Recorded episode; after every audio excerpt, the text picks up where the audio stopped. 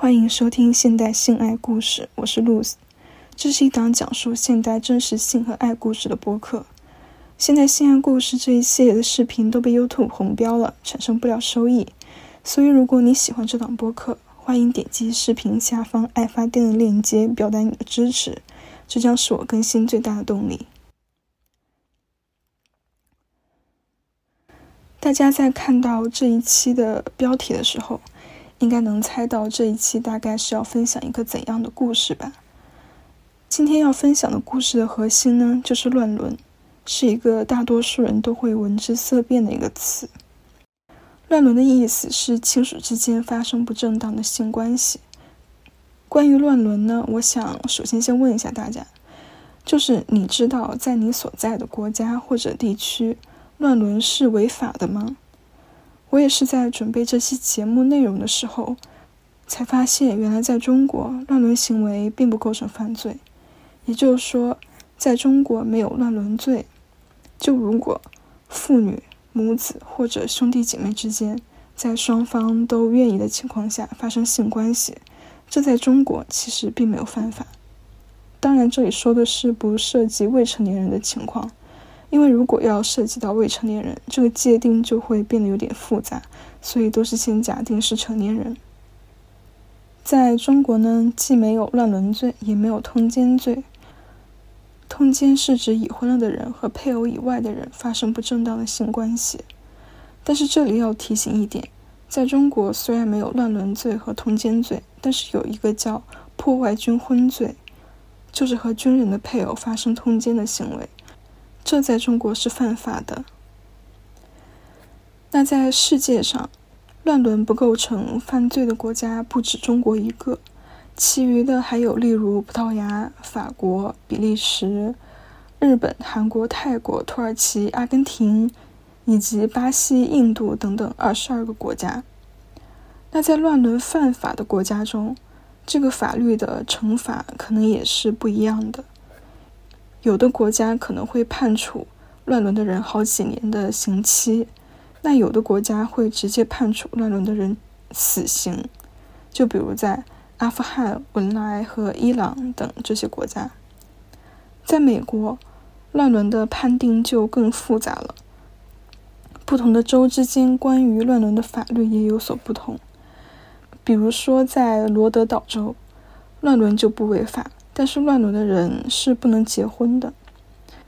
那在新泽西州又规定，只要参与者年满十二岁，乱伦就不违法。在爱达荷州、内华达州和密歇根州等许多其他州，乱伦还是属于非法行为，甚至可以判处死刑。总之呢。关于乱伦，在世界上各个国家中的法律界定是很复杂的。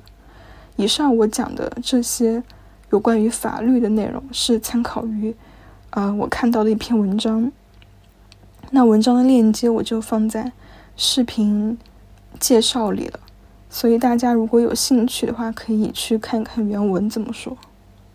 一般来说，乱伦的这种情况，最多是会发生在。父亲和孩子之间，其次才是兄弟姐妹之间以及母亲和孩子之间。今天要分享的投稿内容是来自一位北京的朋友，他今年二十六岁，名字叫做小恩，恩就是那个字母的那个恩，但他并不是乱伦的当事人。当事人其实是他在大学时期交往过的一个女朋友。小恩当时是在南方的一个二线城市上大学，他和他的这个前女友就是在大学里认识的。认识的时候，两人才大学二年级。小恩的这个女朋友叫佳佳，是南方本地人。据小恩的描述，佳佳是一个看起来很乖巧的女生，戴着一副眼镜。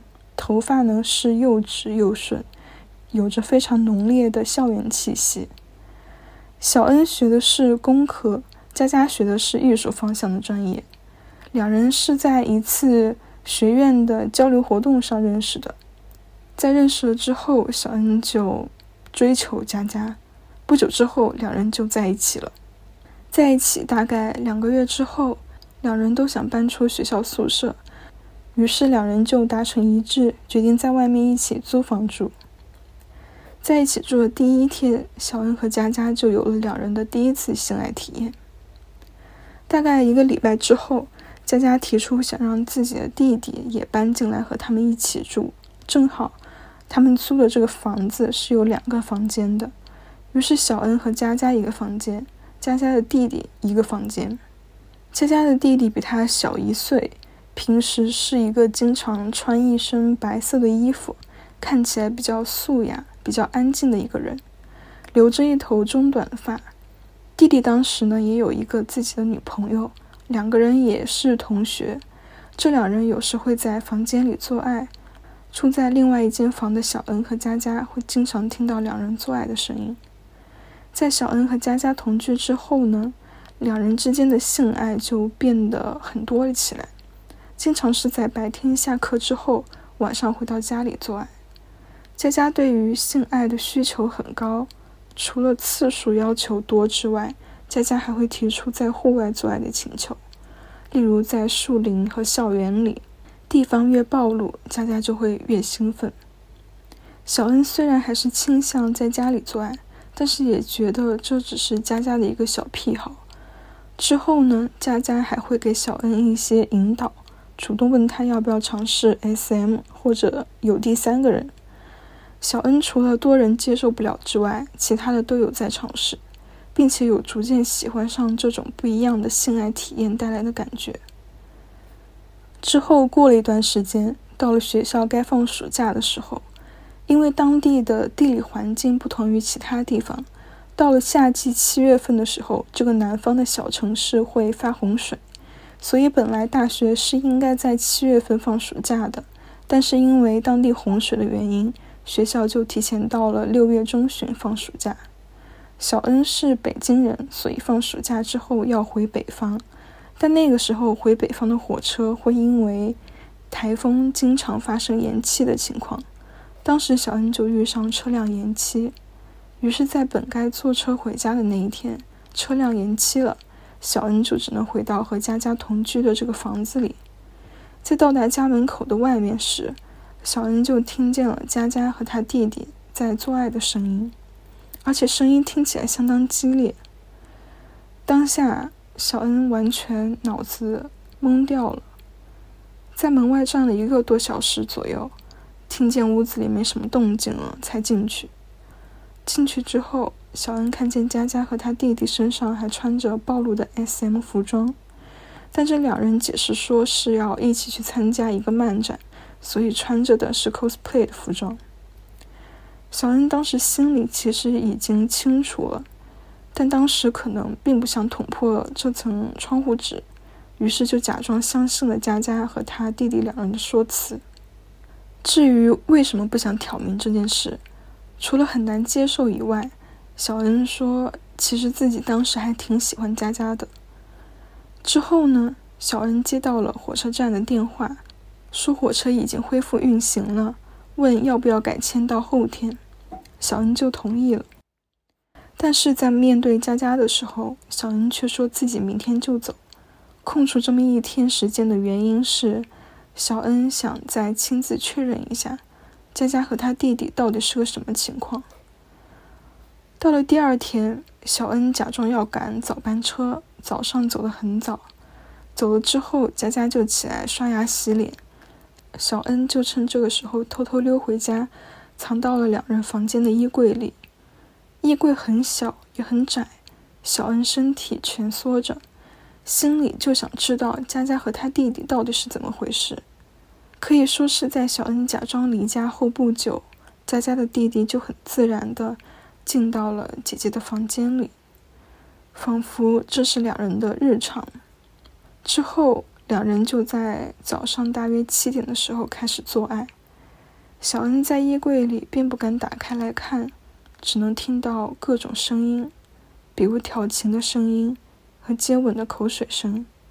十分钟左右之后就开始做爱了。小恩其实在这之前有预想过两人做爱，所以是有过心理准备的。于是小恩就在衣柜里默默的听着。但是后来，小恩又听到让自己十分震惊，甚至是震抖的事情。小恩听到佳佳和弟弟两人在做爱的时候，弟弟会喊佳佳妈妈，而佳佳会喊弟弟爸爸。但这个称呼不是单一的，两人还会互相叫老公、老婆，唯独没有姐姐、弟弟的称呼。两人从早上开始，可以说是坐了差不多有四个小时，到了中午十一点左右才休息，点外卖，然后吃午饭。小恩这时还是选择躲在衣柜里没有出来，一直躲到了第二天的凌晨之后才回了北京。在这次隐秘的确认之后，小恩知道了佳佳和弟弟之间的乱伦关系是在两人大约十六、十七岁的时候就开始了。因为在两人做爱的时候，小恩有听到弟弟对姐姐说：“妈妈，我是十六岁厉害还是现在厉害？”诸如此类的话。小恩觉得自己和佳佳弟弟的女朋友可能只是一个性爱上的替代品。佳佳和弟弟两个人才是对方真正的性爱上的伴侣。后来暑假结束了，学校开学，小恩也照常返校，回到了和佳佳一起租的房子。佳佳弟弟也照常住在那里。新学期开始之后，小恩经常会和朋友在晚上一起出去喝酒，也经常会喝醉。有一次，小恩还想知道佳佳和弟弟两人。会不会在自己在场的时候做爱？于是有次在出去喝酒结束之后，小恩就假装自己喝醉了，回家之后躺在床上假装在睡觉。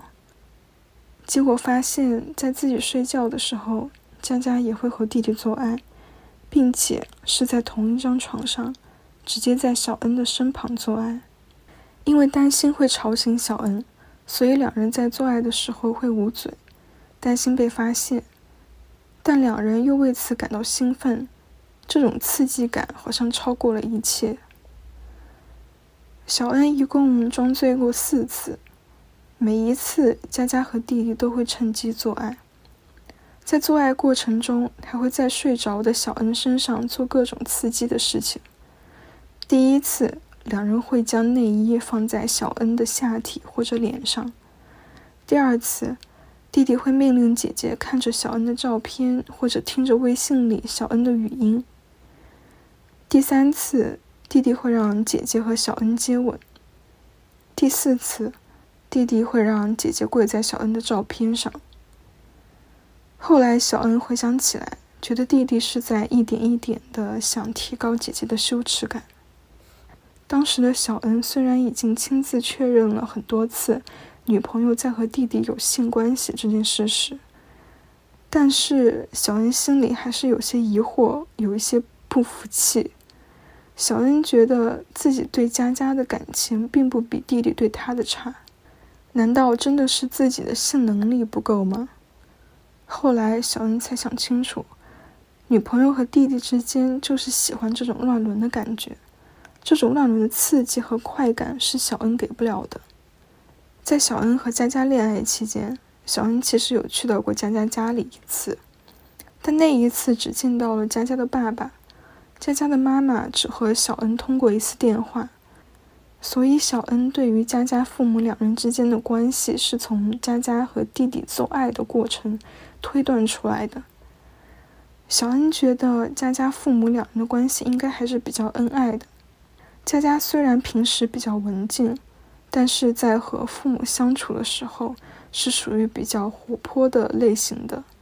姐弟两人在相处的时候，姐姐是比较喜欢欺负弟弟的，两人经常打闹，但弟弟是不会主动做这些。后来我有问到小恩，他觉得当时佳佳对自己的感情有多深？小恩觉得佳佳当时还是非常喜欢自己的，因为小恩是个很细心敏感的人，所以佳佳觉得小恩非常照顾自己。只是说，小恩觉得自己给不了佳佳乱伦的快感。在发现女朋友和弟弟乱伦大约半年之后，小恩实在不知道如何处理这种关系，最终便找到了一个契机，提出了分手。当时佳佳有问小恩是不是发生了什么事情，或许这是佳佳在对小恩的试探，但是在最后一刻，小恩还是忍住了，没有说出口。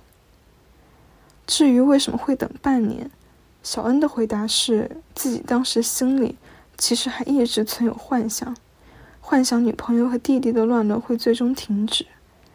但事实证明，两人对于乱伦性交只会越来越上瘾。直到现在，前女友乱伦这件事还是在小恩心里有非常大的阴影，甚至影响了小恩后来的恋爱观。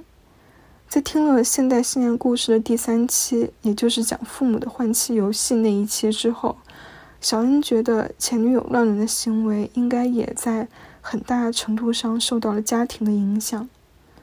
对于乱伦这个行为本身，小恩到现在还是不能理解。我其实也很好奇，乱伦的那些当事人的想法究竟是怎样的。所以，如果有相关亲身经历的人，欢迎联系我，我非常想聊一聊。那以上就是本期的现代性爱故事，欢迎大家理性的讨论，理性的评论。最后的最后，再提醒一下大家。现在性爱故事这一系列的视频都被 YouTube 红标了，产生不了收益。所以，如果你喜欢这档播客，欢迎点击视频下方爱发电的链接，表达你的支持，这将是我更新最大的动力。如果你也有想要分享的有关于性和爱的故事，欢迎向我的邮箱投稿。谢谢大家收听，我们下期再见。